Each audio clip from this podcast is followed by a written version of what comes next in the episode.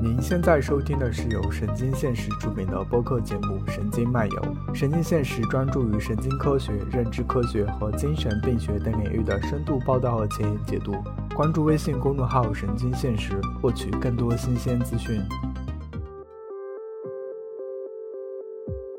欢迎收听《神经漫游》，我是汉娜。呃，这期节目标题还没有想好，但是这些契机是战鲁文化新出的一本书，这个是呃埃里克托普呃出的叫《深度医疗》这本书。呃，提前总结一下的话，我们会主要聊到这些问题。呃，人工智能可以给你看病吗？未来医生会被取代吗？人工智能介入医疗之后，普通人看病会更方便、更准确，还是更麻烦、更昂贵呢？嗯，这期我们请来的是两位朋友，一位是老朋友冰叔，冰叔和大家打个招呼吧。Hello，大家好，我是冰叔，现在呢也是在湛如文化实习。对，然后下面介绍一下我们的嘉宾吧，也是就是这一期是湛如邀请到的这个刘凯老师。对我先简单介绍一下，刘凯老师主要的研究方向是通用人工智能、类脑系统开发、机器教育，还有计算精神病学。现在呢是在渤海大学讲学，他也是人中国通用人工智能协会的召集人。呃，刘凯老师可以解释一下你现在研究这些方向具体是什么意思吗？嗯，好的，那个哈娜好，冰叔好，然后各位呃听众朋友大家好，呃，我现在是在渤海大学的呃教育科学学院，呃这个任教，呃我我自己呢，呃从事的是通用人工智能的相关的研究，这个通用人工智能呢是一个大的一个方向，在这个大的方向下，实际上有几个比较呃细致的一些二级方向，呃，我自己平时呃非常感兴趣的，呃，就是汉娜刚才介绍的这个。首先呢，第一个就是这个机器教育，第二个呢是计算精神病学。机器教育是指，如果我们以后万一要是有了呃一台能思考、有情感，啊、并且有自我意识的这样的计算机系统的话，那我们我们应该怎样的跟它和谐相处？是不是这样的机器就会这个天然的就会呃反人类、反社会，或者就要灭亡我们的？呃，站在我们通用人工智能的视角下呃去看待这个问题，这是一个非常严肃的呃这个科学问题。嗯，我们自己的观点是，这是一个有情感、有自我意识、能思考的机器，呃，软件系统，其实现在已经存在了，就是我们所称的通用人工智能系统。呃，只是呢，这个分支啊非常非常的呃小，而且呢特这个问题本身也是非常小众的一个问题。呃，这个通用人工智能系统，它其实说白了就跟我们人是一样的，就是它究竟是一个好的还是一个坏的，呃，依赖于我们后天的教育。所以呢，如果说我们不想自己研发的软件系统毁灭我们自己的话，我们就应该赶快行动起来，为他们提供良好的教育。所以是设计可值得信赖的通用人工智能，大概是这样一个意思。啊，是的，对机器人的再教育？对机器人的应该算是这个彻底教育吧，因为，呃，他们自己如果我们不教育化的，他们自己，呃，这个学习就会有就会非常慢，就会类似于我们放任它，然后呢，它在自然进化的这种尺度上，呃，去发展自己的这个知识。但是如果我们现在能够成为他们的老师，我们有目的的导向他去学习一些知识的话，他们会进步的非常快。主要是，当他们有了一定的这个常识和技能之后，他们是可以跟我们人类呃交流的。呃，否则的话，我们不教育他，他们他们真的是很难跟我们交流，或者他们自己交流，这个都是非常困难的一件事情。这是第一个方向。嗯那计算精神病学是什么呢？通用人工智能系统，就是我们平时所用的这个叫做 OpenNRS 的这个通用人工智能系统，他自己在一些特殊的情况下也会出现精神病性症状，就是跟我们人的焦虑和抑郁是非常非常像的。只要他处于某种极端状态，就有可能出现这种症状。所以呢，当时我就我就想到，如果我们做的这个通用人工智能系统真的是在思维的层面上跟人类非常的相似，那么这种共同的这种认知的规律，为什么不能在通用人工智能系统中出现呢？如果它在人工通用人工智能系统中出现，那么作为正常运行的情况，跟我们正常人是非常相似的啊。这个其实我就是一直都都得到了印证，我们已经做过非常多的研究，出过一些论文，这个是已经呃证实了的。那么在异常的状态下，不正常的状态下，就这个机制，现在不敢说肯定，但是呢是非常有可能跟我们人类的异常的精神现象是有对应关系的啊。所以从那一刻开始，我就走入了这个精神病学的研究。但是呢，传统的精神病学，我其实是觉得它是非常偏这个呃医学模式的。然后呢，呃，另一支就是我现在从事的这个心理健康教育。又有点过于，就是这个心理咨询有点偏直觉，呃，或者说它的这个系统其实理论体系并不是非常的科学，或者是它这个坚实性不如，还还不如这个医学模式，呃，于是呢，我现在自己在做的就是叫做计算精神病学，想通过通用人工智能的这种特殊的理论，然后呢，在通用人工智能系统上所发现的一些规律和经验。然后把它移植到我们人的身上，我就希望能够在一个非常纯粹的一个认知平台，或者说一个一个类脑平台上来观察我们人的这个极端认知的这种情况。所以呢，呃，最后大家可以试想，如果一台能思考、有情感、有自我意识的计算机系统也可以得抑郁，也可以有焦虑症、强迫症或者精神分裂症的话，那么。我们还有百分之百的把握和十足的信念，会认为精神疾病就必然是一种，呃，归根到底是我们的这个肉体性的这么一个医学范畴的这么一个疾病吧。嗯，了解。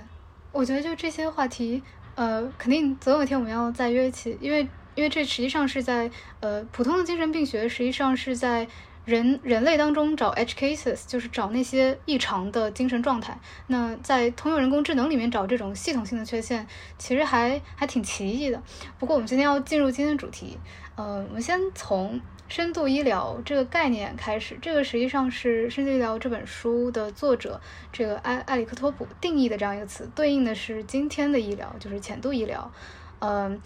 这个我们要如何理解呢？刘凯老师，就是人工智能在医疗领域的这个应用，我们为什么称它为深度医疗？然后以及今天的医疗究竟潜在哪里？嗯，对，这是一个这是一个很好的这么一个问题。深度医疗的这个这个说法，其实我们最在我们比较早期是是没有的。这个深度医疗的，呃，我看到的它的这个系统性的这个论述，就是在这个托普的这本叫做《深度医疗》的这本书里面。那么今天我们来分析这个深度医疗的时候，特别是说相对于今天的这个浅度医疗是怎么样的这个问题，呃，我们可能需要把它拆开了来看。就是说，深度医疗它不是一个简单的这么一个医疗问题，因为呢，只要是属于医疗这个大的这么一个范畴的内涵性的或者是外延性的内容，其实都是属于呃与之有关的相关性的这种呃条件在内的。所以呢，有非常非常的内容需要进行讨论。那么，呃，我给大家推荐一个框架，然后我们可以在这个框架的这个呃里面讨论，就不至于把我们的这个些呃问题给呃混淆。那么，首先第一个呢，就是呃有一个是我们要分清的是理论问题，然后呢还有呢就是这个方法问题，还有一个是是工程问题。其实还有两个，就是如果我们把这用这个系统论的这种方法去去说的话。那么后面就是不只有这三个，这三个是非常非常重要的。然后呢，除此之外呢，还有一个就是它有一个应用问题，它还有一个社会问题，就是跟医疗相关的讨论。我们其实可以在这个五个方面去说，有一些是理论的，有一些是方法的，有一些是工程的，还有呢是应用的和相关的一些社会问题。对这个框架呢，其实还是挺重要的。然后呢，另一方面呢，我们是看一下这个问题，刚才这个问题提得很好，但是它的这个。呃，实质上实际上是基于一种回溯性的视角，其实是在问当今的医疗为何是浅度的。那么，事实上，这个深浅只是相对于某个判别标准而言，它是一种具有相对性程度的表述，就是深和浅是相对的，它不是一个绝对性的东西。那么说当下的是呃医疗是浅度的医疗，那么就得看看这个标准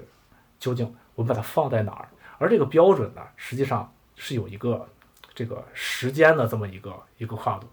呃，最早我们这个医疗可以追溯至呃人类这个原始社会的那个祭祀啊，以及我们这个原始社会到封建社会的这个巫术。然后呢，在近代，我们其实还可以就是联系到的就是呃炼金术，不只是我们东东方的炼丹，人家西方也有很多这个炼金术，对吧？还作为了化学的这个。前导，其实呢，如果说我们把这个东西，呃，这个时间段放的比较靠前，大家要是觉得还是啊有有些问题的话，我们再把这个时间段往回缩一缩，就缩到这个二十世纪初。二十世纪初呢，其实，呃，这个放血疗法当时仍然大行其道，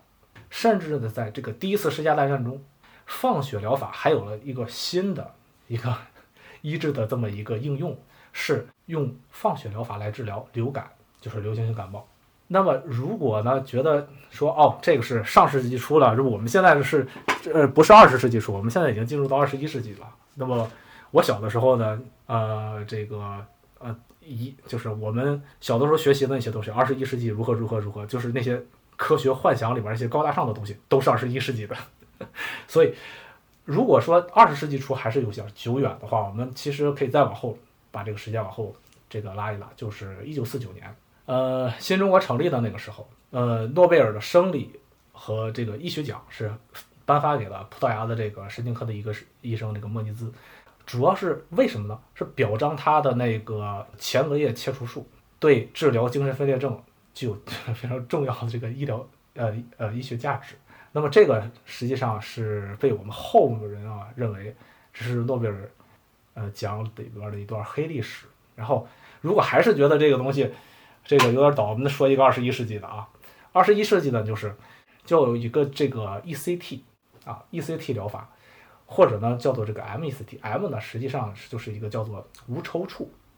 这个 ECT 呢就是一个电击疗法，就是无抽搐的电击疗法，以前都是有抽搐的，那么现在这个 ECT 的疗法仍然是各大精神病院作为一种主流，而且是生机勃勃的一种正统医学。的治疗手段大行其道，电击疗法 ECT，当然其中也不乏像这个杨永信这样的高手啊。呵 呵对，现现在还是这个用的还是非常非常的多的。呃，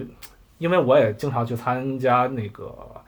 咱们这个精神病的精神病学的一些这个学术讨论，然后我知道在这个领域里面，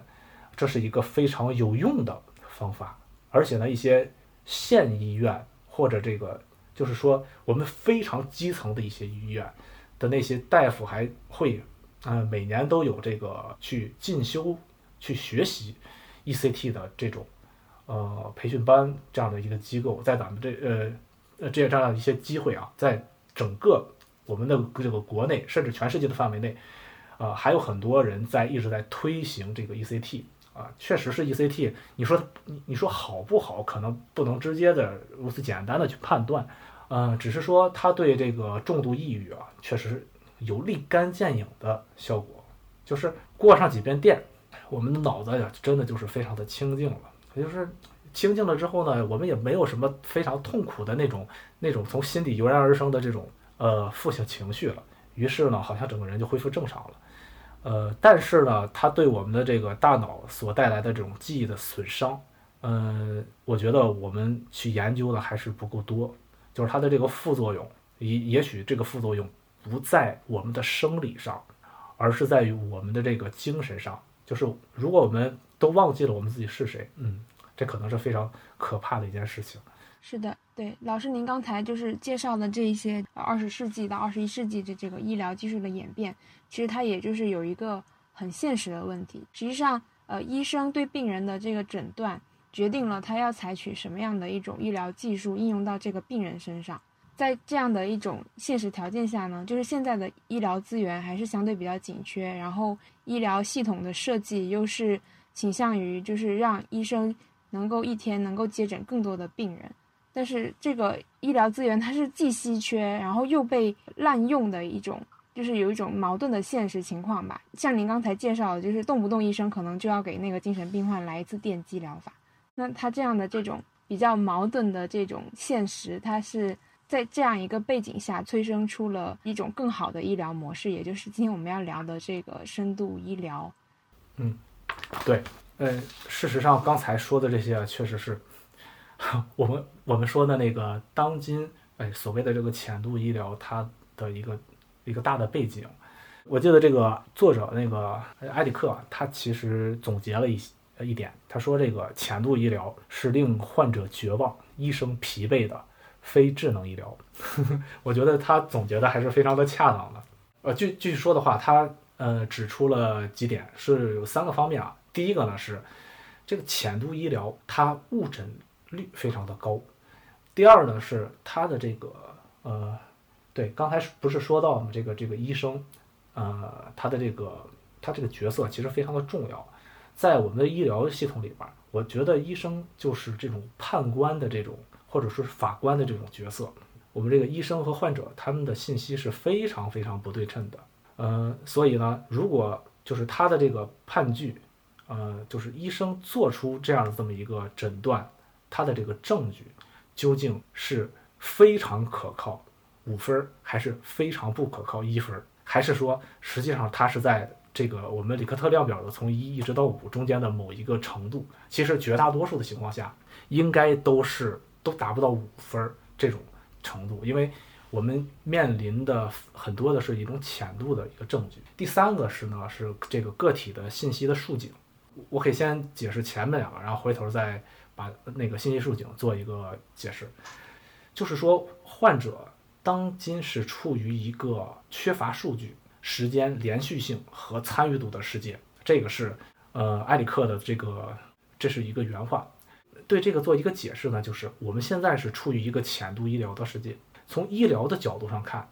医生呢是越来越忙，那么他对患者的就诊，这个用于就诊的时间就会越来越少。特别是有很多医生，他花费了很多的精力干什么呢？他去打字。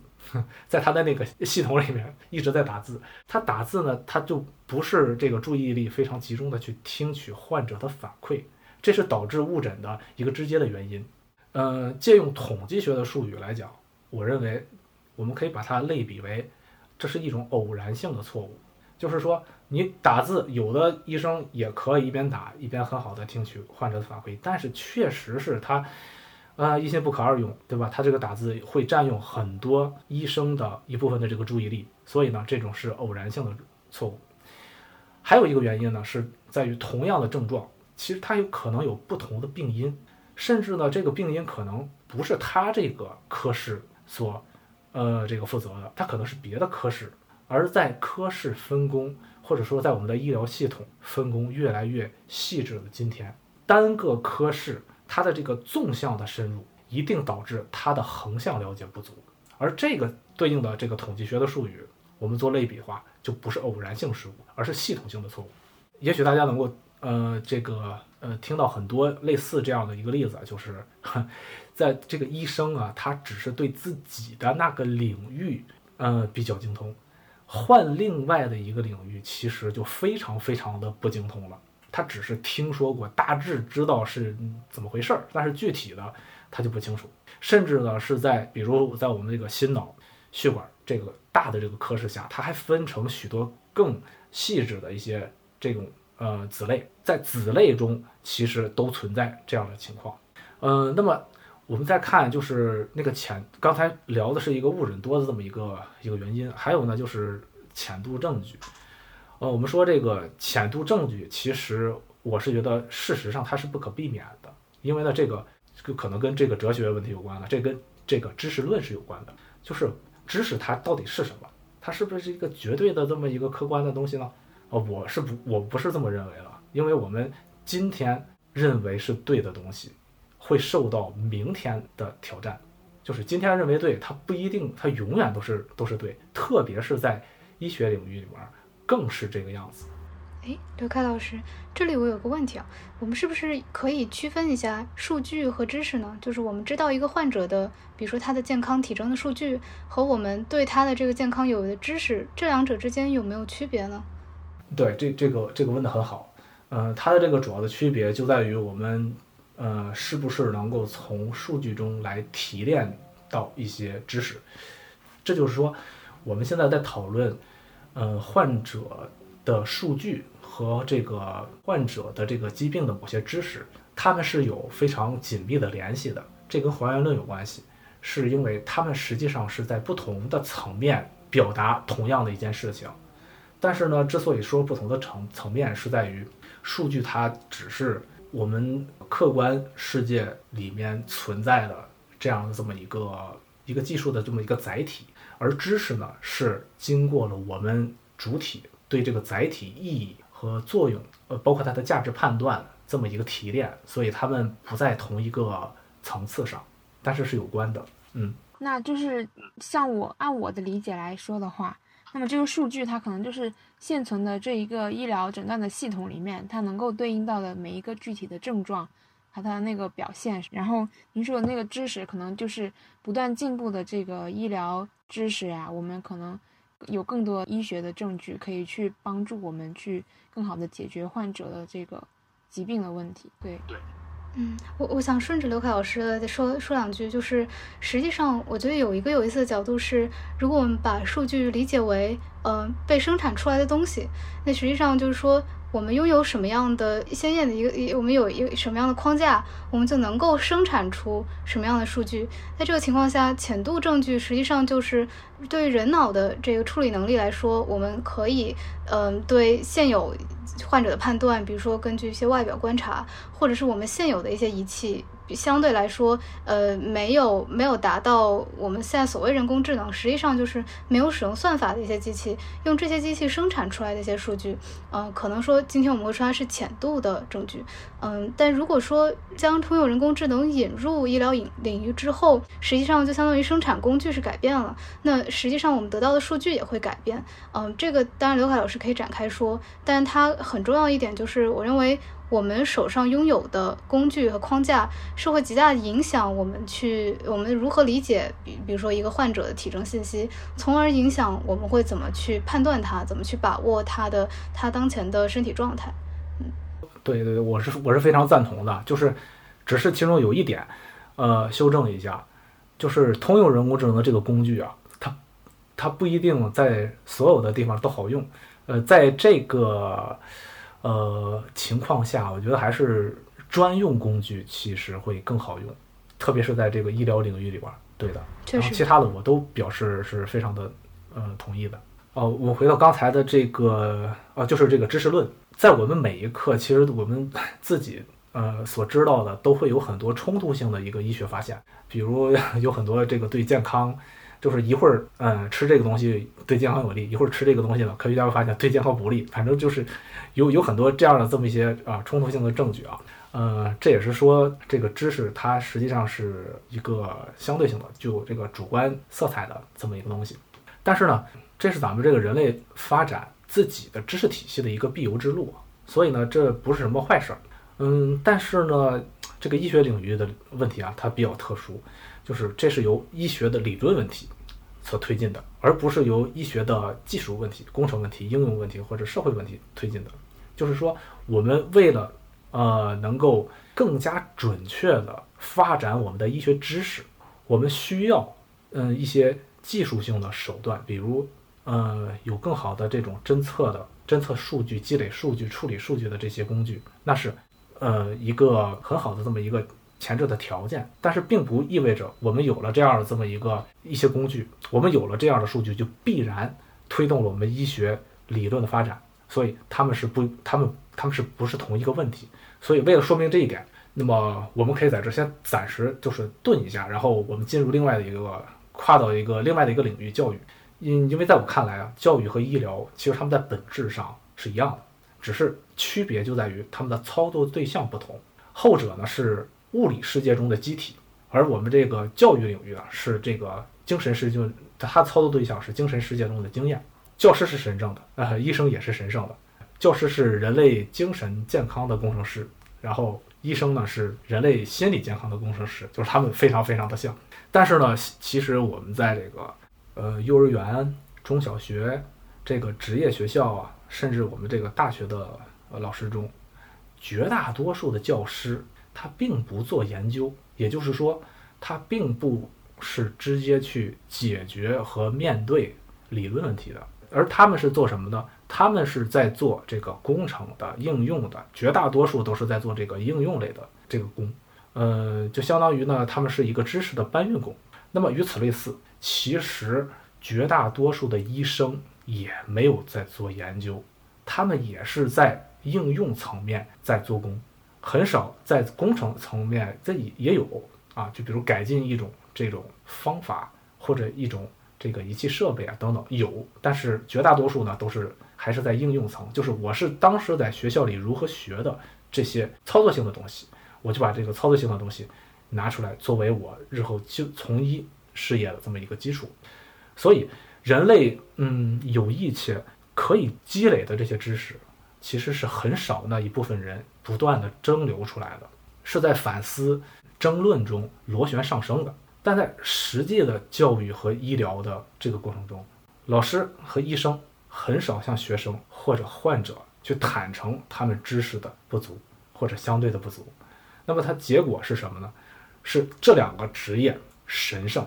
学生和患者对于老师和医生的言辞基本上出于无理由的笃信。所以，我们把话题拉回来，刚才说的这些呢，实际上是在解释为什么浅度这个医疗里面误诊多，呃，和它的这个证据也是属于这个浅度证据的这么一个原因。对，就是医生，他是作为呃具体的操作者和执行者，他在面对患者的时候，他必然也有一个自身的一个认知的缺陷的问题，所以我们要呃利用这样的一种人工智能的技术去呃提升这个医生的工作能力，然后也能够加快他的工作效率。对，呃，这里面有一个比较有趣的一个一个例子啊，啊，可以拿出来跟大家分享一下。我在这个知乎上有的时候会回答关于这个精神病学的一些。问题也会呢跟一些其他的精神科的一个医生啊进行一些讨论，嗯，但是呢有的时候我的一些观点就会招致，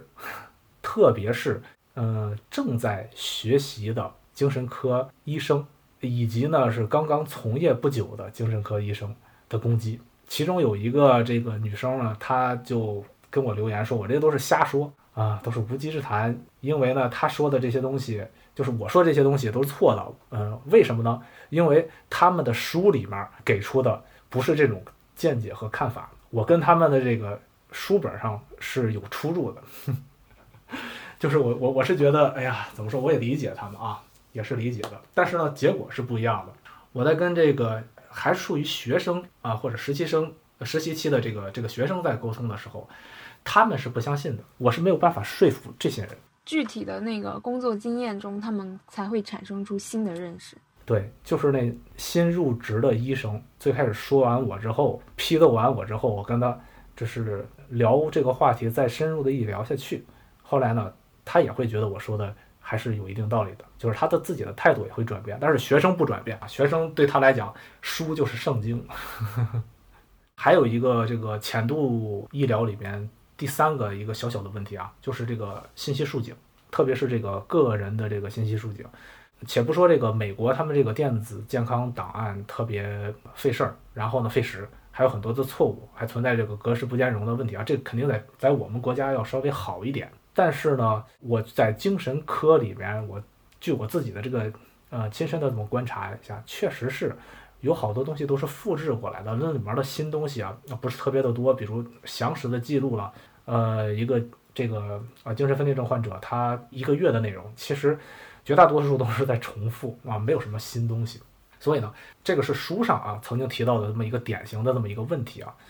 我们从这个呃医疗的角度来看，其实详实去客观的记录患者的数据特别有用。不过这个患者啊，他不是这个医学专业的人士，就是他们自己说出来的那些东西啊，那个感受未必是足够可信的。而且呢，让医生去记录个人的信息的时候，其实不同的医生他们这个记录也有很大的一个差异，所以呢，不太可能会有一个大范围的呃这种方式采集到关键的个人的信息。那么，一方面是患者就是在没生病的时候，往往自己不注意或者也不想去去记；还有呢，他会担心自己的这个隐私泄露而不不会啊这个去配合。那么呢，就是这个理论上，我们其实也不知道究竟哪一类的信息记录什么样的信息，他就一定对这种疾病有更高的这个呃信度。但是呢，我们又不知道在患者好的时候，他究竟会生这种病，还是他生那种病。那么我们到底采采集哪些信息，而不采集哪些信息？我们其实现在理论上并不是完全的这个清楚。刚才是从医疗的视角上去看，那么如果从人工智能的角度看的话，这个信息竖井这个提法最早是 IBM 提的，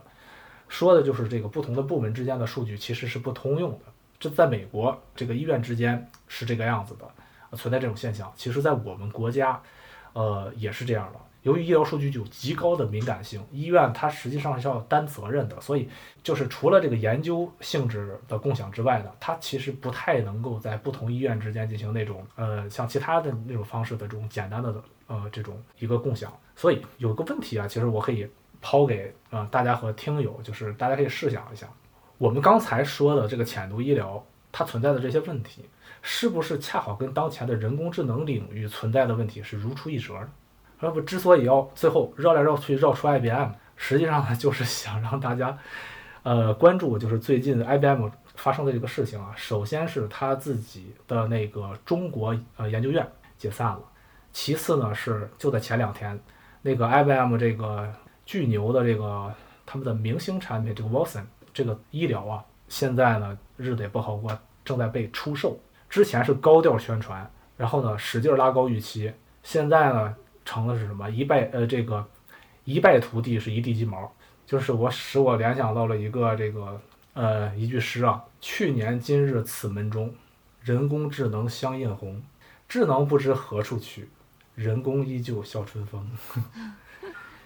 呃，简单总结一下，对于刚才老师提到的这些浅度医疗的问题，书里面提到哪些对于对于这些问题的解决方法？比如说在诊断方面，呃，就是误诊这个问题上，书里面提到说可以使用深度学习的这种神经网络，比如说卷积神经网络来做模式识别，也就是说对于那些呃之前医生是通过观察某一个，比如说嗯。症状的特定模式，然后识别出哦，你现在是哪个部位得出了什么，有什么毛病？然后这部分模式识别，嗯，是认为人工智能可以提高效率的。呃，此外呢，就是用我们相对于我们说的浅度医疗，呃，浅度证据，得到一个更深的、更长期的针对个人的电子病历，来预测这个人的病情。呃，然后书里一个观点是认为，这些提高呃人工效率的方法可以让医患关系得到疏解，就是说医生有更多时间不做打字员，可以面对面的跟患者沟通，呃，然后甚至是看病的时候的这个口头沟通可以通过自然语言处理记录下来，等等等等。但是刚才老师就提到说，嗯，这个患者和医者。还有学生和老师之间有一个有一个奇妙的联系，就是，呃，当医生和老师实际上陷入他们的这种专业化分工的时候，呃，学生和患者依然是呃特别信赖呃这些权威的判断，但是权威本身它其实已经陷入到某种桎梏之中了。刚才我提到的这些技术，它究竟真的可以解决这些问题吗？技术它会成为一种呃帮助患者和学生。认识自身，呃，就是说帮助被诊断的对象去呃重新获得关于自身的知识，嗯，还是说它会形成类似于之前医生和老师这样的权威性的角色，呃，就是落入同样的陷阱？这个不知道德凯老师有什么样的想法？呃，对这个问题，其实呃也是一个非常好的问题啊。它跟刚才提出但是我还没回答的那个问题是这个如出一辙的，就是其实。再说这个深度医疗，它会怎样实现？或者说，就是它实现的话，需要一些什么样的这样的条件，才能把它自己的呃这个能力和能量充分的发挥出来？这个问题本身，他们是这个同一个问题。那么现在我们就来讨论一下这个问题。上一个问题说的是浅度医疗，然后我们现在说深度医疗，跟上一个问题刚好是一个对称的关系啊。然后我们现在的这个问题呢，它基于的是一个前瞻性的视角，它本质是为。是问这个未来的医这个医疗为什么是深度的？那么这个前瞻性的视角的这一个问题，实际上是以下两个问题的这么一个叠加或者一个复合。第一个问题是怎样改变当前浅度医疗的现状？呃，能不能改变？怎样改变？第二个呢是我们的这种好的这些技术如何参与这种改变。比如，我们这个把更多的浅度的数据，能不能给它更合理的这个组织起来，并且从里面去提炼，得到一些新见解等等，都是属于这个里面的问题。那么前面我们说这个如何改变当前浅度医疗的现状，实际上是在探讨深度医疗的必然性。那么技术如何参与这种改变，说的是深度医疗的一个可能性和现实性。所以我们要把它呃这个分开了去看，这样的话我们在讨论的时候，可能我们在呃逻辑上就会呃理得更加的这么顺畅。那么良恰恰好，这个深度医疗的必然性和深度医疗的可能性和现实性二者的一个结合点，就是人工智能，特别是深度学习如何赋能医疗，这是一个关键性的问题。那么具体而言，两个方面，第一个方面是现代医疗诊断具有多方面的缺陷。那个托普呢，他其实也强调了，医生呢，他作为一个普通人，就是特别会受到这种认知偏差的影响，就不只是医生，其实我们所有人都会存在这种认知偏差。比如呢，他非常容易受到这种可得性记忆的影响，就是我现在能够回忆到哪些知识、哪些东西。还有呢，他会受到呃患者，特别是近期接触。就诊的这些患者的一些影响，都会产生一些认知偏差。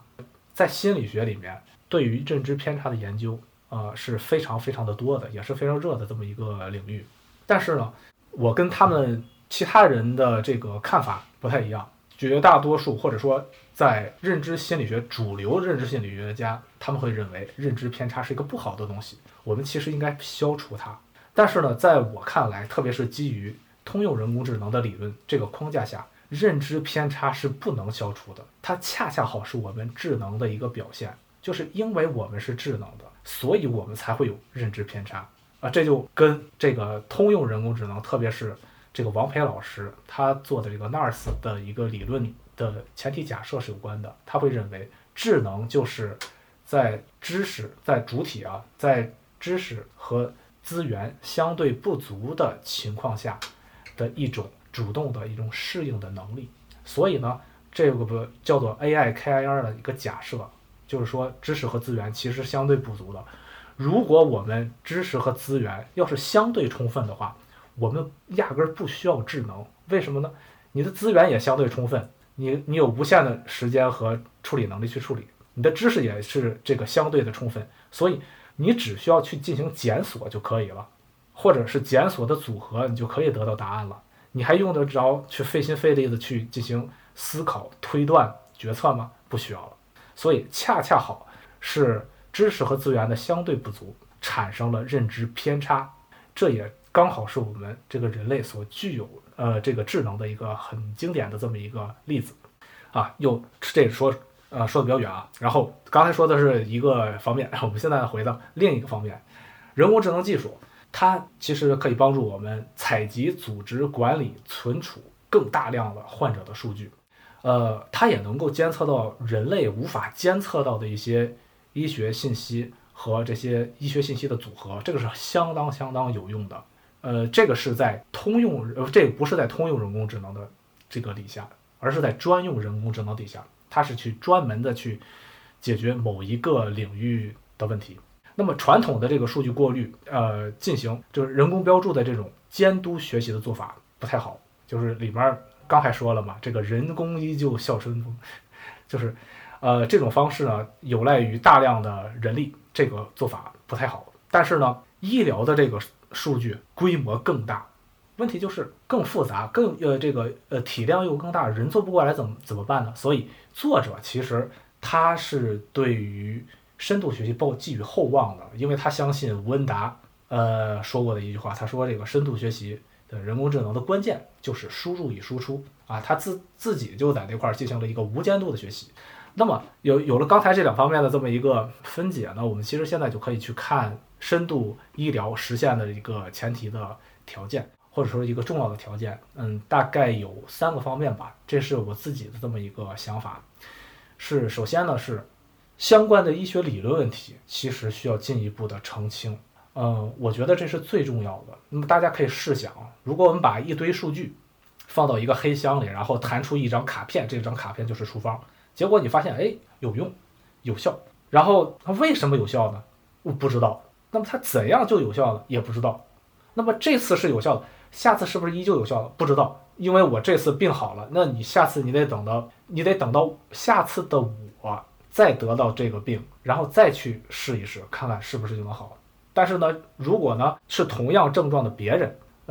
那可能就不一定还有效啊。特别是如果患者下次再来了，也是同样的病，但是他可能经历了一些新的事件，可能有了不同的饮食习惯，也许他搬了家，换了一些新的环境，尽管有着相似的症状，但是同样的处方是不是能够继续成立呢？这是未知的。那归根结底，人类其实没有把握去处理知识系统之外的事情，不是不能处理，而是没有把握去处理、去解释。就是这个理论的这个，如果理论问题解决不了，我们实践操作其实就是相当于是一个空中的楼阁，是一个黑箱。那么呢，第二点是在理论问题之上，就是技术问题。呃，在这个层面上，深度学习十分有用。作为呃这个近年来专用人工智能领域里面的明星，这个深度学习，它这个有效性已经被许多领域都都这个支持和证明。那么这个技术问题其实都是领域的专用性的问题。那么此外，跟这个东西类似，其实工程问题就是一种投入和产出的问题。就是我们现在理论不是问题，技术也有了，那么就是现在投不投钱、投多少钱的问题。还有的是我们投了钱之后呢，我们怎么去推广？我们去怎么去说服大家去使用？这就是一个应用问题。所以呢，我刚才曾经呃说了一个框架，就是理论的框，这框架是理论问题、技术问题。工程问题、应用问题，然后最后还有一个就是社会问题。社会问题可能是我们深度医疗的一个最后的一道关。理论问题是一道关，然后接下来的技术问题、工程问题、应用问题都不是特别大的难问题。然后最后一个关就是社会问题。那么关于这个技术和医疗的伦理和法律问题啊，啊也不好说，这是又是另外的一个大问题了。我们今天就嗯不展开讨论了，但是希望大家能够明白。这个它的这个比较难过的两道关，不在技术上，呃，不在工程上，不在应用上，而是在理论和社会上，就是这两个。有的时候技术会走得快一点，有的时候工程会走得快一点，但是最终这些方面相互制约、相互影响，他们需要螺旋的你拉我，我我赶你的这样的往前走。所以我们还需要嗯保持更多的耐心。但是毋庸置疑，深度学习一定会对我们的医疗系统起到非常正向的一个积极的推进作用。嗯，这个就是我的回答。对，刚才老师您说到，就是这一个医疗，它可能就像一个黑箱一样，然后我们有一些数据输入，然后它就会有一些新的输出。那么，基于您现在对人工智能技术的这个了解，就是在这个黑箱的运行机制中。起码有一些领域是我们已经探明的，对吧？那就是在他们做一个呃深度医疗的这一种设计的时候，他们会涉及到可能就是主要是关于这个系统内它用什么样的数据，它用什么样的算法的一个问题。那老师您了解到的这一种数据的这个可靠性跟有效性，它要怎样的去做出一个判断？然后这个数据它是。怎样就是通过概率呢，还是通过因果来做一个推断呢？然后它是怎样就是最后能够形成一个比较符合个体的这种患者的这种个性化的这种诊疗方案呢？嗯，换句话说，其实就是，但我知道老师主要是做精精神病学这一块，但是总体上医学其实有很多。小病，呃，我们到今天应该是不知道它具体的诱发原因的。据我所知，就是有一些，比如说口腔溃疡啊这种，就是小小的病。呃，可能你很容易检测出来你具体是有什么样的症状，但是医生不一定能立刻溯源到呃是什么引发了这样的病，所以大多时候治病可能只是在呃表面上，它不是从根源医治的。那引入了深度医疗之后，或者说引将深度学习引入具体病症模式识别的时候，嗯，我们知道深度学学习它基本上其实是一种匹配的过程，它是。得到它根据一个概率的统计得到一个规律之后，它可能会对于它将自己预测的东西跟这个数据做一个拟合，但这个过程它好像也跟医生做的事情很像，就是说它不一定是可以找到原因的，它可能呃是不是基于一个表象的判断？这里面医学的这个因果推断和机器的因果推断，呃是不是有相似之处呢？那个问题问的非常好，补充的也补充的非常的好。我们会在这一个问题啊做比较详细的一些讨论。呃，在讨论之前呢，然后我先这个大致先模糊的回应一下这个汉娜，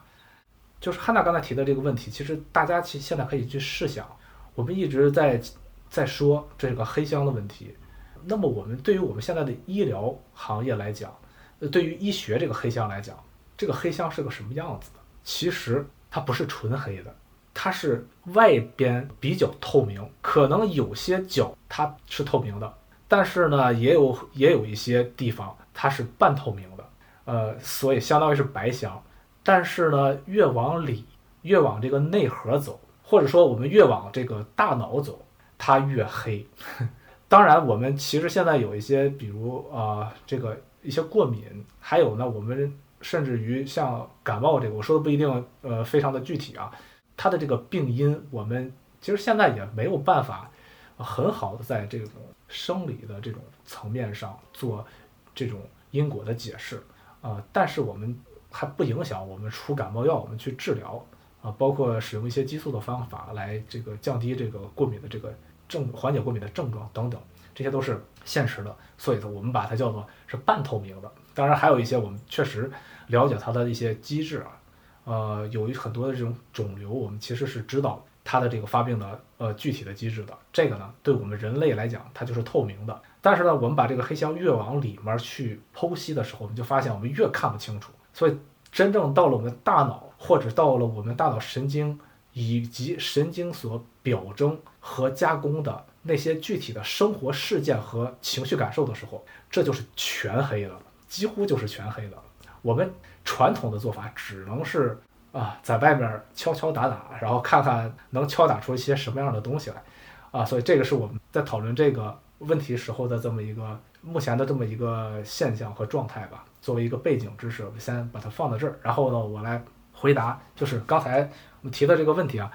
啊，数据的有效性和可靠性。其实我们现在是在在聊这个深度学习的一些不足之处，或者说它它可能存在的一些啊潜在的一些隐患。和深度学习的一些局限性，呃，那么先看就是这个我们这个概率和因果，然后呢，第二个呢是怎样能不能制定出符合患者个人的这种个性化的这个治疗方案。先说第一个问题吧，这两个都是重要的这个问题啊。然后呢，我们先看一下这个深度学习技术本身，呃，在书里面第四章，作者使用了一个真实的案例。这个 LiveCore 公司呢，它开发了一个四层的深度神经网络。这个网络呢，可以来啊，借助心电图识别个人的身份，这是很有很好玩的一件事情。然后呢，如果我使用了别人的心电图的这么一个传感器，它会显示这不是我本人啊，是或者说看起来看上去这不是我本人。所以呢，这个心电图其实也可以作为一种有用的生物学的这么一个特征。就是我们现在有的时候会用虹膜、用指纹、用我们的语音或者用我们的脸型来作为个人特征，比如我们人脸支付啊等等啊，下次可以接根导线到我的这个 手臂上啊，或者到我的这个胸口啊，听一听我的心跳，然后看看是不是我。这个例子很有意思啊，也很好。那么到目前为止啊，看上去都没有什么问题。不过我想问的恰好就是为什么这个？深度神经网络是四层，而不是三层，也不是五层。其实四层并不是那么深，或者说这个是四层的这个网络啊，这个结构是由呃深度学习的这个炼丹师，就是他们这个训练，就是这个是呃术语了，这个炼丹师呃来决定的。就算是这个数据，它可以直接的输入和输出，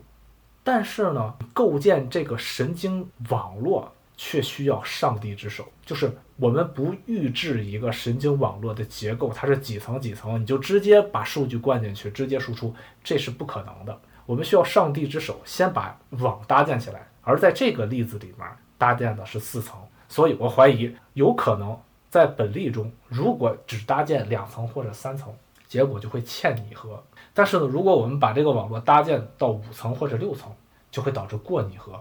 而不管是欠拟合还是过拟合，效果肯定都不好。所以呢，最优化还是由上帝之手来完成的，是由上帝来决定这是四层，而不是由深度神经网络自己决定的。这个是一个很有趣的这么一个功能。除此之外，书里面啊第五章的还的这个第一个问题，其实都在讨论神经网络的这么一个局限性，比如难迁移，然后呢，它也不能真正理解这是个它处理的内容，所以这些东西都是神经网络的一个根本的局限性啊，或者我们再说这些东西其实也都是专用人工智能的局限性，在医疗这个领域里边，作有句话，其实我觉得作者说的很好。他一直在提醒着我们说，迄今为止，大多数发表的人工智能医学研究都是回顾性的，是在计算机通过模拟的方式做出来的，而尚未在真实的临床环境中进行前瞻性的验证。所以，我们应该怎样去看待呃神经元呃就是深度神经呃网络或者深度学习在医学里面的这些非常重要的这些应用呢？就是我们一定要客观的去看待他们。还缺少很好的这个临床的一些一些证据的一个验证。呃，补充一下，就是我是做这个通用人工智能研究的，在主流人工智能学者的眼中，智能就是计算，或者智能问题最后就是计算问题。但是我们其实不是这么去看的，我们是我我们认为啊，智能需要计算，不管你是使用的是硅基计算也好，你是使用碳基计算也好，是需要计算的。但智能本身却不是计算。就好像我们每次游泳的时候，我们都需要水，我们在水里游。或者有些人说，那你非得在水里面，我这个一池子倒的都是油，能不能游？我也能游。但是呢，如果还有在钻牛角尖的话，就是我就是在空气中游，行不行？也行。那你也得需要空气，或者说你没有空气，你在真空里边也可以。但是呢，游泳本身这个技能却不是水，不是空气，也不是真空。就好像维护爱情，我们需要。送送花，送送礼物，但是爱情本身却不是礼物。如果爱情变成了物质的买卖关系，其实从那一刻开始，爱情本身就已经消失了。所以，计算是一种工具吗？它是一种手段，但它不是，它不是它本身。呃，没错，它是一种手段，对，它是一种手段，它是一种实现的方式，但是它本它不是能力的本身。那它本身是什么呢？它的本身，在我们看来，它本身是一种适应的适应性的能力。呃，对于我们来讲，能力二字怎么说呢？是一种是一种比较抽象的东西，是一种我们先天预预制的这么一种一种机制。呃，这里边是有非常有趣的，就是有很多人对通用人工智能是有误解的。他会认为你做通用人工智能，好吧，你就给我拿出来一个，拿出来一个这个通用人工智能系统，我跟他对话，对吧？我让我们说上这个一小时、俩小时，甚至一天，我看看他是不是真的具有智能，我检测检测。或者说，有些人跟我说，他说你做通用人工智能，那你告诉我它能干什么？然后我就非常无奈啊，就是就是事实上，这个通用人工智能系统啊，它跟我们人类一样，就是在这个系统刚运行的时候，我们呃先天预制了它的认知机制，是说它是可以呃认识这个世界的，它是可以学会游泳。学会搬砖，学会一些知识的，但是并不意味着系统刚开始运行的时候它就会。所以，通用人工智能系统在刚开始运行的时候，跟我们人类的婴儿非常非常的相似，它什么也不知道。所以，其实它是一种，它是一种潜力的判断，它不是一种目前已经达到的状态，它可能需要类似于人类这种演化或者养育的过程。呃，说的对，人需要什么，他就需要什么，他需要教育才能成长，才能很好的成长。那在医疗的这个情境里面，这样的角色就是通用人工智能，或者说，呃，专用的人工智能，它的这种教育的过程会是什么样的？是汲取数据吗？还是它需要更多人为的干扰，或者说是平衡？哦，目前为止，它对我们医疗的作用，首先，它在某一个解决一个特定的医疗领域问题的时候，它一定不如专用系统做得那么好。但是呢，对于解决特别是精神病学里面的一些根本性的理论问题的时候，它是一个绝佳的一个观察和实验的平台哦。我的意思是说，假如，假如啊，假如我们说后天的一些因素也是可以导致，比如抑郁症，呃，或者这样吧，也是可以导致精神分裂症的一个原因。那么，我们想去实验或者是检验这个假设本身是不是成立？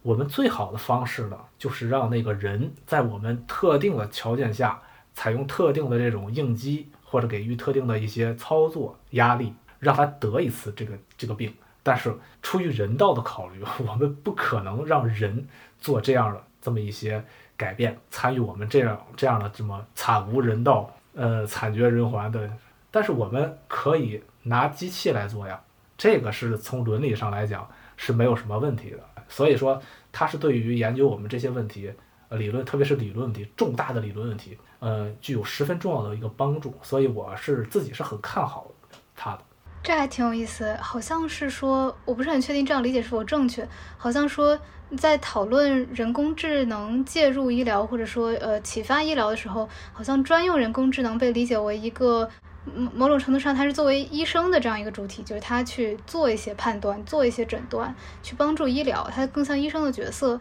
但是您说到这个通用人工智能，好像它又变成了一个患者的主体，就是因为它跟患者的这种高度相似性，嗯，所以所以它它可以从这个方面来启发医疗的一些理论，是是这样一个关系吗？呃，是的。然后如果按照刚才我说的那个框架去去套用刚才说的那个框架的话。那么事实上就是这样，通用人工智能目前对于医疗的贡献是，它可以解决重大的理论问题。呃，但是呢，专用人工智能不是，专用人工智能到目前为止，它可以帮助我们人类直接去解决一些工程问题和操作问题，或者是应用问题。就在操作的层面上，就事儿论事儿，它特别好用，二者互补，它不是排斥的这么一个关系。我还挺想回到刚才冰叔那个问题，就是因为，呃，刚才冰叔不是提到了这个这个推断，就是数据的这个可靠性的问题，呃，我还挺想听您展开一下计算主义的这个这个方面，就是说，应该主要是专用人工智能这里，以前医生是通过过往经验积累的判断，呃，可能会迅速的有一些认知偏误，做出一些呃，做出一些迅速的判断，这个判断如果有误解的话。呃，那可能是因为，比如说您说到了这个各个领域的分工太细了，它在宽度上不够，对，或者说它是根本上是大脑的认知资源有限这样一个问题，就是说，呃，医生在判断的时候可能会更多的使用第一系统更直觉性的快速的判断，而不是第二系统更更慢的，呃，可能说更更分析性的这种判断。那如果我们引用人工智能的话，它会有什么样的优势和劣势呢？这里面它的计算和这种人脑计算会有什么样不一样呢？呃，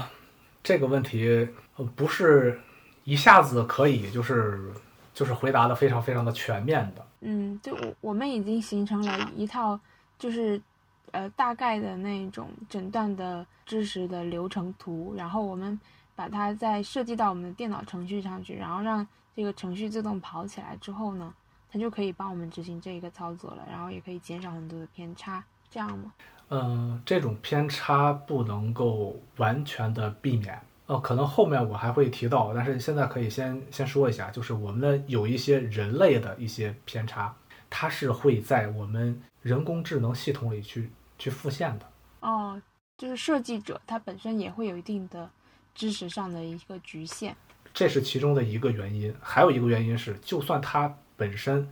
没有局限性，但是呢，模型的训练是需要数据的输入和输出的，而我们所采集到的这个数据本身，它可能或者它应该就已经包含了一些数据的这么一些偏差在里面了，因为我们必须得去拿真实的数据去训练这样的一个模型，而真实的数据就是，如果我们的人类社会是有歧视和偏差的。那么这些数据一定会把这些歧视和偏差反映进来，会体现在我们固化了的，或者说用数据训练了的这个模型中。所以这个问题啊，从理论上来讲，我们只能缓解，但是不能从根本上去避免。对，我觉得这个很有意思。我就类似于像我们现在他们说有研发出一款呃跟你聊天的软件。然后你跟他说什么，他就会根据你使用的那些词汇什么形成相对应的回应。那如果是一个抑郁症患者，他不停的对这个软件聊天，那么他这个软件他可能反馈回来的信息可能也是非常负向、抑郁的，就形成一种非常糟糕的那种恶性循环的一种闭环。所以这里边有一个大生意，就是说，呃，这个聊天机器人啊，它实际上可以有效的去进行抑郁症。的一个预测，或者说抑郁风险的或者自杀风险的这么一个预测，因为它比其他的这个手段和指标可能都会要好一点。啊，举个例子啊，去年呢，我是去呃参加这个华中和华东师大的两支团队，跟他们一块儿呢去写呃这个心理科学发展报告啊，就是这个呃这个学科的一个发展报告。然后呢，去年的主题是人工智能，里边呢就有一些其他的团队是专门在做这个自杀干预的，比如是中科院的这个朱廷绍老师，呃，他做的那个嗯微博的这个自杀干预系统，其实就是比较出名，也经常被国外的同行所引用。我们大家对他都处于一个这个非常肯定的这么一个一个态度。当然，除此之外，朱老师呢还做了一些其他非常有趣的研究，比如呢，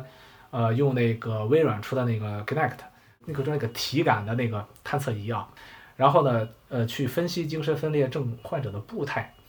哎，他发现啊，这个正常人啊一波训练一下，呃，分析他们这个姿势啊，呃，走路的姿势，然后呢，精神分裂症患者啊，典型的精神分裂症患者，哎，一组，然后呢，分析一下，然后我们可以通过中间的这种比对啊，来发现究竟呃哪些是这个正常人啊，哪些是这个呃精神分裂症患者啊，这个。特别特别的有趣，但是呢，呃，现在也没有得到这种非常大面积的这个推广。但是呢，如果一旦推广，那真的是就是通过我们的天网的摄像头，是不是？我们 全国到底有多少潜在的精神分裂症患者？哈，我们如果国家想知道的话，用朱老师的这个模型去跑，那么可能在这个几分钟之内就把所有的有可能是精神分裂症患者都给他呃采集上了。当然，这里面肯定还存在一些科学的这种呃一些问题，比如是不是假阳性就会会高一点啊等等，这就是后话。但是说技术上可以做啊，技术上其实是可以做的。不过我想声明的一点是，这些方法都不如交互的这种呃聊天机器人来的准确性更高。因为一个是在行为学上进行的一个证据的判断，啊，还有一个呢是在我们在这个语义语用或者在我们的这个经验的价值判断的层面上来做。我觉得从我个人来讲，后者其实会更好。我有个问题啊，就是首先您说到就是交互的这个效果可能更好，想先简单问一下，这个具体用的是深度学习，就是说它没有一个，比如说我事先设定哪些词有含有特定的情绪或者某种行为特征，而是通过一种类似于黑盒子的这种处理过程，去找到一种，比如说这一类患者他们会有的发言的这种规律，还是说还是说它是有一些人为预设的这个方向呢？嗯，这个问得好。这个说的就是我们的应用问题和理论问题之间的一个差别和不同点，就是如果我们的理论问题不明白，我们这个应用就是在摸，就是在扒瞎。呃，就像熊瞎子剥掰苞米，就这个我们不知道到底是掰哪个留哪个好，或者说这么说，只有我们真正清楚了我们疾病发病的原因，当然啊，这个是很难的，就是现在的。这个我是觉得，所有的精神障碍，包括精神分裂症、抑郁症、双向情感障碍等等等等这些东西，全都放在一起，他们没有任何一个疾病，或者几乎没有任何一个疾病的病因真正被人讲清楚了，就是现在都是未知。呃，所以呢，我们现在只能是在工程和应用层面上，就是进行一个拟合的这么一个猜测。这个原理其实跟我们人脸识别是差不多的，就是。其实并不是非常，就是没有一个靠谱的理论的这么一个支撑，嗯，现在就是这个样子。所以还是深度学习的是吗？但是它没有，我们没有办法，因为深度学习它是缺乏，即便可能对专家来说也是缺乏可解释性的，所以可能它虽然 work，它虽然可有效，但是我们并不知道背后的理论究竟是什么。嗯，说的没错。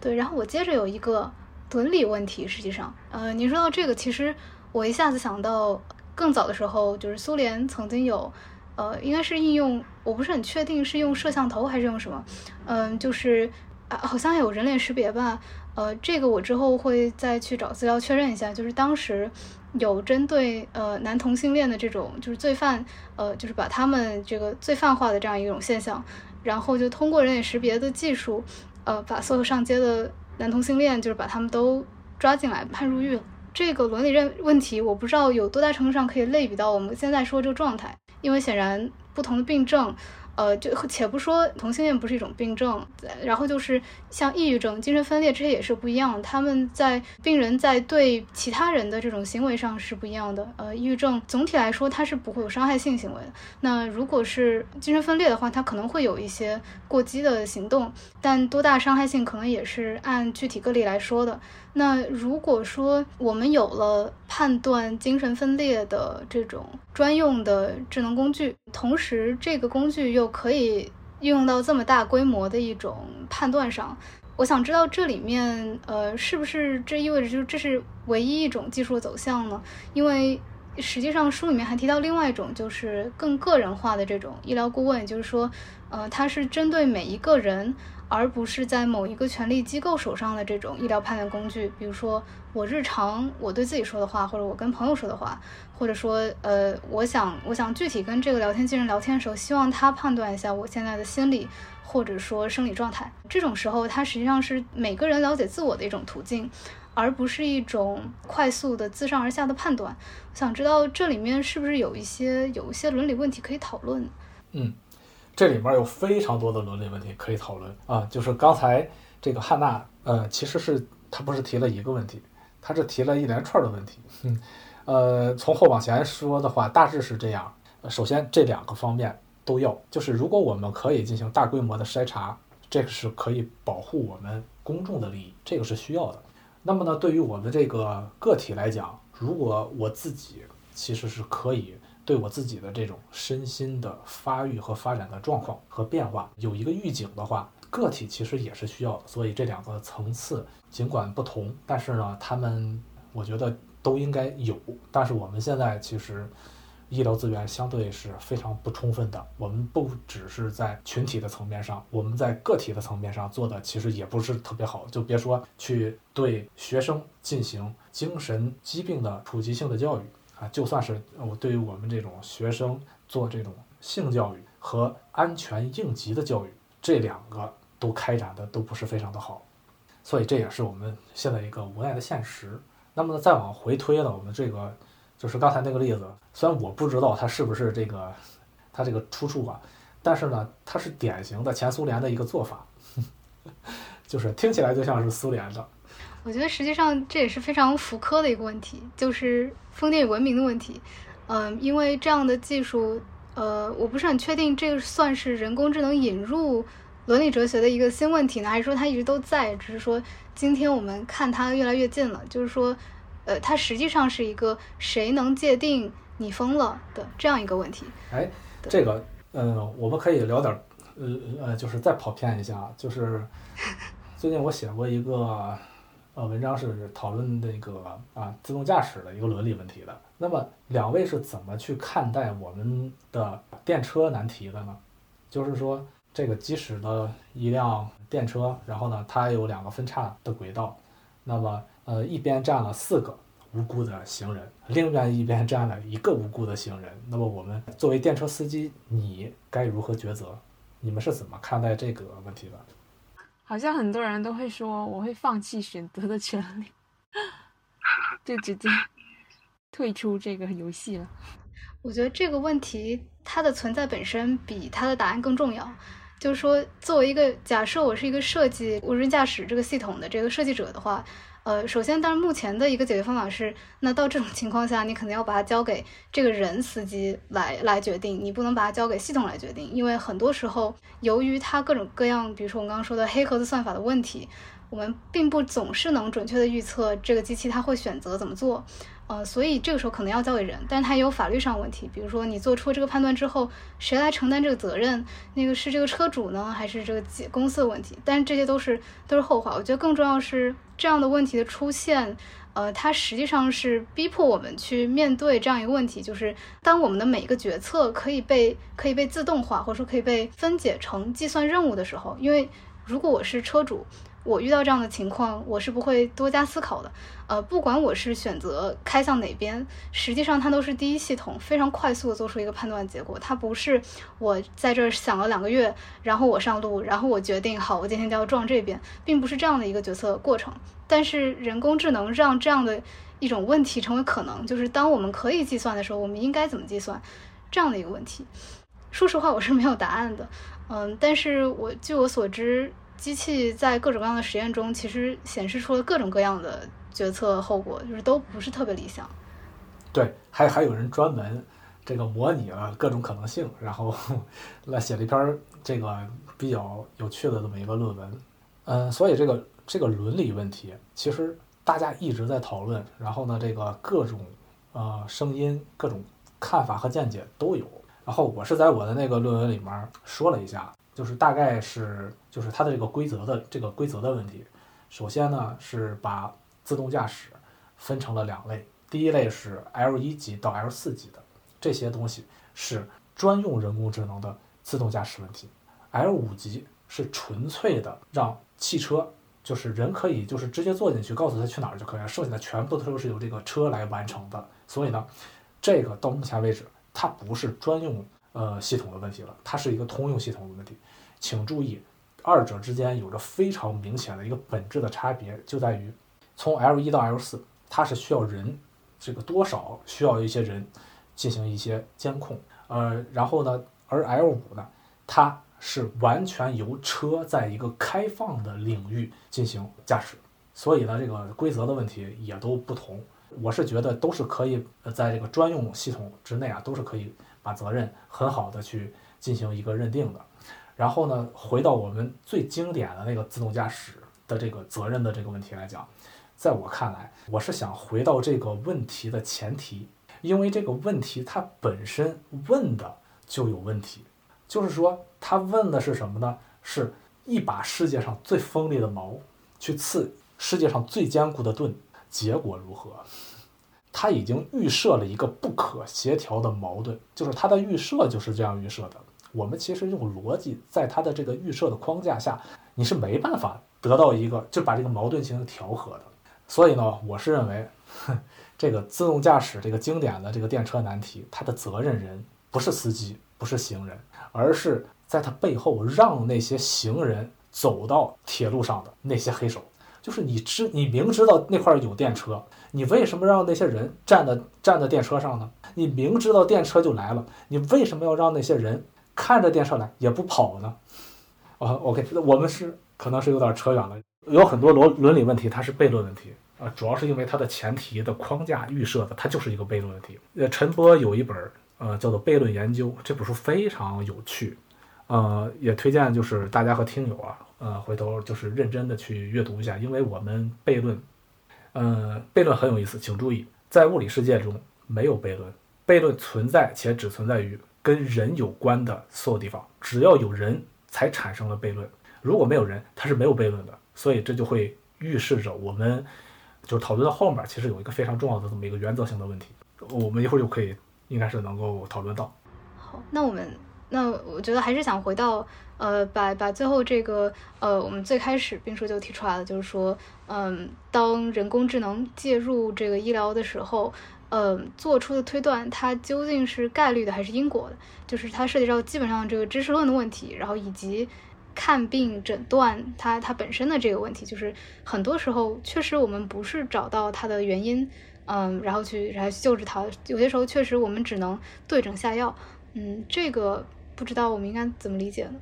嗯，这个推断啊，它是概率的得到的，还是说因果得到的，或者是它有概率的特点，还是因果特点，是一个非常大的问题啊。就是但今天我们可以讨论其中的一个这个呃框架性的。嗯，一个内容。我刚才我们其实说了一个这个爱情的一个比一一个类比啊。如果说 我们还用那个类比的话，就是这个因果也不是你想要想要就能要，它是一个相当混乱的问题。它从哲学到经济学、心理学、医学，或者是跨到这个计算机科学界里，而且呢，这个千百年来啊，都是争论不休的一个问题。所以呢，我这块可以直接给出一个结论，然后呢，具体这个啊细节。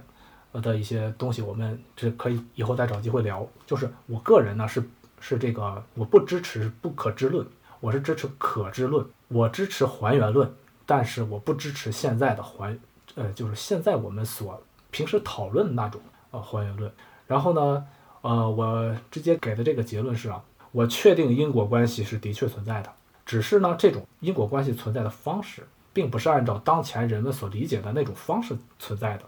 就是有，但是它不是像我们大家所想象的那个那个样子。那么这个因果关系其实是有着自己成立的前提，物理世界的因果关系就是大家平时认为的那种因果关系，但是精神世界的因果关系存在着多样性，它有这个个体和具身性的一个烙印。呃，这是我自己提出的两个世界假设的一个呃重要的这么一个方面，就是这个启示是什么呢？通常人们会认为精神分裂症患者他是疯子，他们毫无逻辑，或者在发病的时候是毫无逻辑的。但是呢，我想说，就是这些人他发病的时候其实也是有逻辑的，而且他们发病的时候，哪怕他们在最疯的时候，他们的逻辑其实跟正常人一样没有什么区别，应该是完全一致的。有问题的地方不在于逻辑，而在于。个体的体验和他们的经验的结构，就是，嗯，在我看来，没有因果作用的事件，他们是缺失，就是他们这个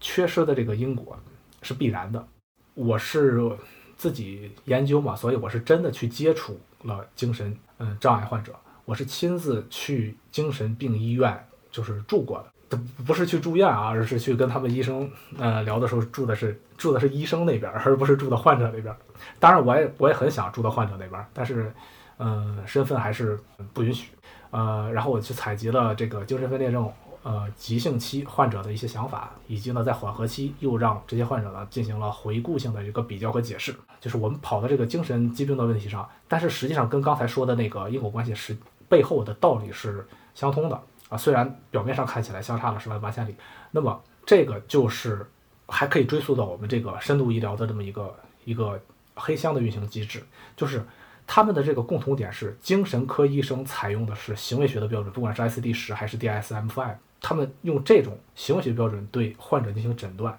误诊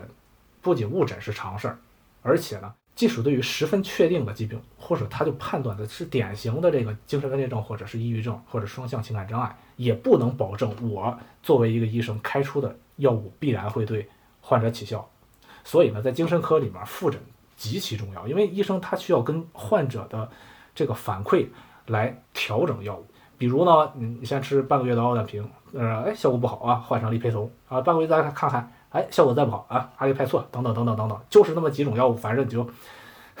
就试呗，然后呢，看看哪种药物更好。所以呢，我们说这个医医生啊，精神科大夫这个呃经验，他实际上是他这个内隐经验，他的这个内隐经验的积累是药物组合效果的一个个人的感受。当然，有些组合是有道理的，也是有一些循证依据的。不过，这种试药这种调药的这个做法，其实就是在试药。那么和我们深度学习里边深度深度网络的调参这种炼丹的这种操作啊，如出一辙。而且呢，更为有趣的是，很多药物的这个有效成分其实是一样的，就是这个药，但就是成分相同的这个药对这个患者有用，成分相同药对那个患者就没有用了。就是对，这些都是都是在临床上被大量观察到的，是非常有意思。这个就是我们这个因果关系，呃，和因果关系引出的一个小小的这么一个话题，呃，还有呢，就是我们能不能制定出符合个人的这种诊疗方案，这个跟概率又是有关的，这个是一个特别重要的一个问题。嗯，比如我们这个乳腺癌，其实呢，现在乳腺癌是女性常见的一种恶性肿瘤。如果我们把这个患病率假设的比较严重的话，假设我国的这个。女性乳腺癌的患病率能够达到百分之一，但是这个百分之一并不意味着特定女性就是我有百分之一的得乳腺癌的可能。那么通过一些科学严谨的实验研究，如果我们发现某种化疗方法对乳腺癌的治疗的有效率达到百分之九十，这也不意味着对于某个特定的女性患者是有百分之九十是可能有效的，只有百分之十是可能是无效的。呃，所以呢，我们从理论上看。这个概率意味着什么？概率或者大数据得到的结论，我们要谈的就是这个结论成立的前提是什么？这个前提很重要，但是我们现在往往只看数据而不看前提，就是它是在什么情况下才成立，什么情况下才能讨论这个问题？是概率得到的结论是整体性结论，它的适用范围或者说它的适用对象是整体的，而不是个人的。所以那个呃，作者其实在书里面也。写过一句话，他说：“每个人都是独一无二、错综复杂的个体，机器永远无法解读。”不过呢，就是，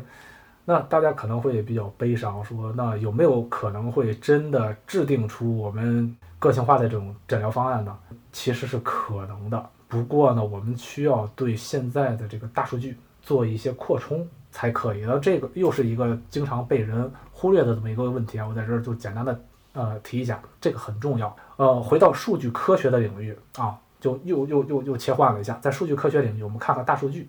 我们平时说的这个大数据，其实只是说的大数据的一种类型。就好像我们平时说啊，人工智能，我们其实说的只是专用人工智能，只是人工智能的一种。那么，我们把现在的大数据称之为横向大数据。如果对于一所医院来讲，病人的所有病人的就诊记录、药单和他的统计学特征等等，这些呢都是横向大数据。还有一种呢是纵向大数据，纵向大数据就是针对特定的个体，或者说这个患者、那个患者他自己的数据，包括他的生活史数据、病史数据、过敏史数据、工作史数据等等等等等等，这些都是属于患者自己的数据。就是现在缺少的不是横向大数据，我们不缺这东西。但是呢，光有横向大数据，你只能得到这个什么层面的整体层面的，你还是。还是不能做很好的个性化的诊断和治疗，这个方案也不是个性化的，所以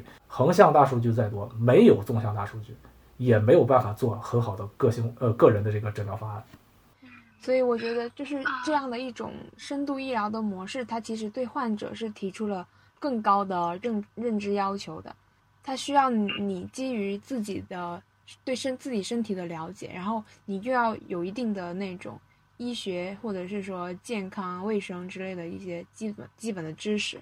你才会有意识的去注意到自己去监控和管理自己的这一些身体健康的一些问题。嗯，那可以从这层面解释，就是说，嗯，目前我们有足够的横向大数据，就是说作为整体概率上判断的，呃，这件事情，呃，其实是其实是比较确定的。然后大数据和人工智能的引进，呃，只会说是锦上添花，但是更重要的是。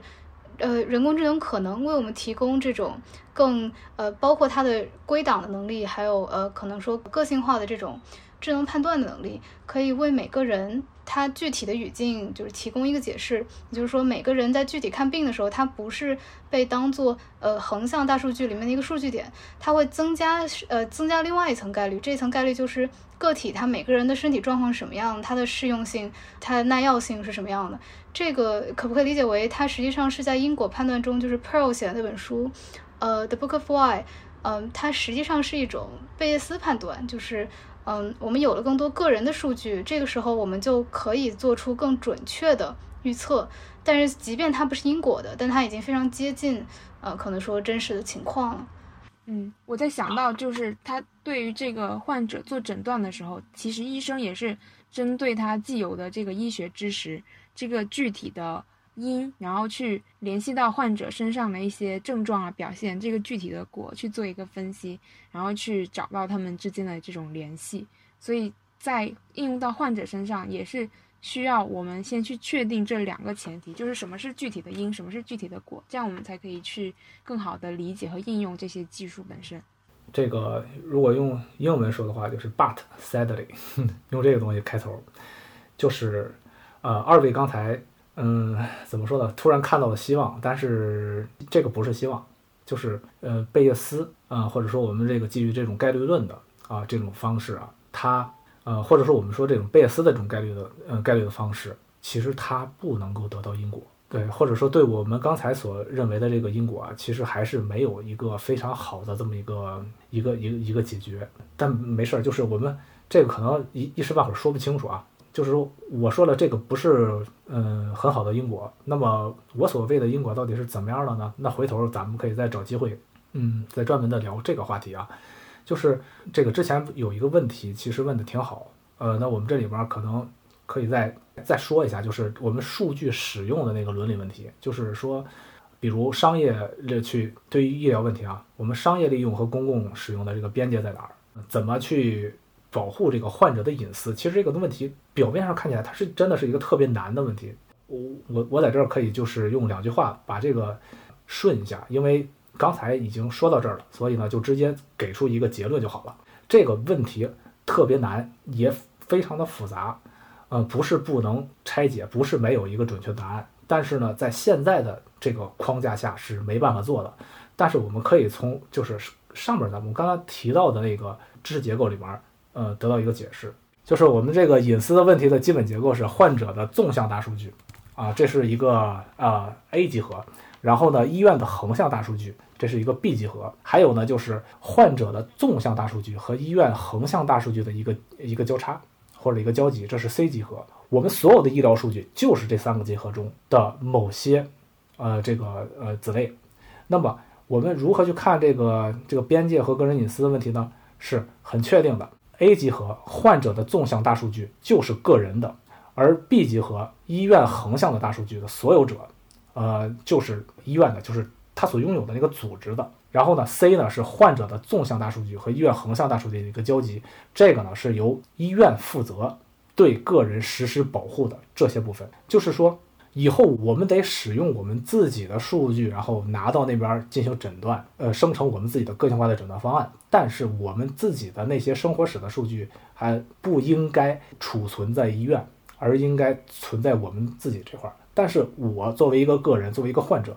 我在这个医院看过病，我拿的这些药，我是这个多大的年纪啊？我是男是女？这些数据是可以。存存在这个医院的，这个是可以被医院所有的。所以，我们要是这样去分的话，那么就可以很好的对这个复杂问题进行解耦。呃，之前是没有人或者很少有人做这样的一个分类，所以看不清楚。所以呢，就好像是如果我们使用了正确的框架，就好像是我们把投影仪调到了一个比较合适的一个焦距，那么有一些模糊不清的东西瞬间就会变得清晰起来。这不管是我们最后去讨论梦。我们去讨论意识，还是我们去讨论还原论啊？以及我们去以后有机会的话讨论因果关系的时候，我们都需要找到一个很好的一个前提条件或者一个前提的框架，或者说我们要有一个很好的一个理论预设框架。在这个理论预设框架下，我们就会把传统的一些大家众所众呃众说纷纭的那个看不清的问题，可以做一个很好的梳理。嗯，进入最后一个问题之前，我简单的补充一点，就是关于个人的数据到这个整体的横向大数据，呃，为这个医疗系统做一些就是提供一些样本的时候，这个过程里其实有很多算法上的。技巧，我相信就是从事这个行业人肯定更清楚。我不会展开，就是类似于差分隐私这样的方法，就是给某一个是个人的数据，呃，他会打上一些噪点，嗯，然后使这个数据它在个人层面它没有办法追溯到你具体是谁，但是呃，由于它的整个统计的统计的效果。嗯，最后你提供隐私还是可以给整体的横向大数据做贡献的，就是最后它出来预测还是呃相当准确的，只是说它在个人层面会模糊掉，比如说你具体叫什么名字，然后可能说你的你的年龄、住址这些东西，嗯，它会因为这个差分算法，嗯，会有一个类似于加了一层滤镜或者马赛克这样的效果。我们进入一下最后一个问题，就是我们聊了这么久，就是深度医疗，呃，那具体到。我们很久都在讨论那个问题，就是人工智能会不会让大家失业这个问题。呃，那人工智能给人看病之后，医生会不会丢饭碗呢？这种技术它会带来新的工作机会，还是说，嗯，可能说更多的医生他是失去了原来的岗位？嗯，好吧，这个我们就分别在这个专用人工智能和通用人工智能视角下来讨，呃，就是分开讨论。对于这个专用人工智能。能够解决的医疗问题，呃，相应的医生一定会失业的。比如呢，就是看这个肺片呐，就是拍片子啊，做 CT 的一些医生。其实现在的这个就是单独做这个活儿，我们机器已经比人类医生要做得更好了，因为他们可以看到我们人类，呃，用用肉眼去看的不是特别详细的一些新的东西。所以呢，还是刚才那句话，专用人工智能能解决的医疗问题，这些相应的医生将会面临失业。那么人发挥作用的地方，其实就在于机器不能直接解决的事情。比如呢，我们做一个这种系统性的诊断，系统性的诊断呢，其实专用人工智能就不是特别好的去处理，因为，呃，啊，这个也不展开说了。还有一个呢，就是临终关怀以及其他需要由人来承担责任的地方，比如说啊，就是在治疗的过程中的这种跟踪，尽管我们这个技术。它这发展的非常的快啊，我们可以就是把这个允许医院把这个床位拓展到患者的家里面，那各种设备啊什么的，然后呃远程的这种呃通信啊等等。但是呢，呃，对患者疾病的这个呃治疗啊和诊断的最终的这个负责人其实还是人类医生。那么，即使计算机可以替代医生对这个患者进行一个远程的询问，那么患者的配合度永远肯定也是不及这个医生本人亲力亲为。就是医生给他打个电话说我是 doctor 谁谁谁，然后你今天怎么怎么样？还是说突然收到了一个短信，或者是在微信上收到了一个什么什么小助手说你今天怎么样？你就知道那就不是一个人问的，啊，这两个有着非常大的这么一个一个一个差别。然后呢，我们这个再开一点脑洞啊，就是我们在这个通用人工智能的视角下，我们这个动物医生的缺口将会变得非常的大。呃，因为如果通用人工智能是成立的话，那么我们就会。呃，反推我们很多动物其实它也是有意识的，它也是有这个认知能力的，它跟我们没有本质的啊那么大的一个区别。呃，那么我们这个呃动物医生的这个缺口其实会变得越来越大。那么还有一部分呢是，呃，这个缺口就是新的这个工作机会是在脑科和精神科，其他躯体的诊断可能会越来越呃越来越少，呃，更多的会被一些先进的设备所代替。但是呢，精神科和脑科这个东西真的是。不太容易能够进行一个替换的，特别是有一些角色啊，像这个医生啊、心理咨询师啊，还有教师，他们之间的这个角色的这个交叉和融呃融入啊，将这个程度肯定会比以前要更深啊，这个是我的看法。嗯，那我们今天就聊到这里。我觉得其实今天有特别多我们讨论了非常多问题，我们碰到了很多问题啊，但实际上。我自己是觉得有很多并不是我们在这里可以具体解答的。其实一方面是要看，呃，直这个深度医疗推进医疗领域的进展。那当然，这本深度医疗，嗯，是在美国的语境下写的。那对于中国的情境会不一样。比如说，作者简单提到说，他认为这样的一种医疗系统。对于呃强政府国家会更容易实施，呃，那所以其实有可能他提到的一些顾虑，呃，在中国是否适用我们也不知道，啊，还有更多是一些伦理上的问题，我觉得是呃今天可能还不够充分的，我非常欢迎就是听众如果在各大平台的话，可以在评论区告诉我们你们的看法，或者说呃来信跟我们交流，嗯，冰叔还有什么想说的吗？嗯，我就在想，就是关于现在的这种医疗发展的方式，它可能。更多的会对我们新时代的人，我们这一些具体的去使用它的人，会提出更高的一些要求，所以我们可能也要经常的去关注这一方面的信息，去关注更多的这种医学的知识，然后这样子的话呢，可才可能就是我们一一方面我们提高自身的这种知识储备能力，另一方面呢，这个医医学技术也在不停的发展，然后这样子的话可能会稍微的。能够缓和一下，就是所谓的这种技术跟社会公平的这种问题，就是医疗资源分配可能也是需要带有一定的那种认知的条件。但是这样子的这种要求的话，我觉得可能对于我们现在这大部分的听众来说，可能可以做到。但是还有更多的人，他们其实对这些呃常识啊，或者是呃医学健康的知识，可能还是需要我们去做更多的科普，去让这些知识能够触达到他们的。现在啊，那个做通用人工智能的非常非常的少，我我就希望呢，借助咱们这个平台，然后如果有有听众呢是对这个通用人工智能感兴趣，或者是对我做的这个方向的，呃，精神病学感兴趣，那么希望大家呢能够考我的硕士研究生，大家去报这个嗯心理健康教育的专硕啊，或者读教育技术学的学硕啊，都是可以的。我在这两个方向上有带。就是呃，希望大家呢能够呃继续关注啊通用人工智能。然后呢，这是一个在我们这个国家，这可能是在渤海大学。虽然这学校的平台啊确实是很一般，但是它能够让我们这个远离这个北上广深的这个喧嚣啊，可以静下心来去做一些事情。而且呢，渤海大学校园是非常非常美丽的，所以啊，欢迎对这个呃这个问题感兴趣的学子，然后嗯报考研究生。谢谢。嗯哼。好，我们之后也会在节目资料那页附上这个刘凯老师的联系方式，然后这个节目里面提到的各种文章，还有人，还有概念，呃，之后你也可以在呃附附的资料里面找到。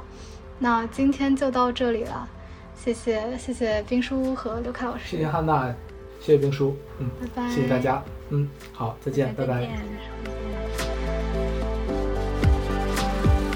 您刚刚收听的是神经现实旗下的播客节目《神经漫游》。神经漫游意在漫游神经与认知科学之领域，揭示认知表象与内里之趣味，由此连接业余与大众之智慧。我们强烈推荐您使用泛用型播客客户端收听我们的节目，这是第一时间听到节目并得到完整资料的最佳方法。搜索“神经漫游”，你也可以在网易云音乐、喜马拉雅、哔哩哔哩、H FM 和 Spotify 等平台找到我们。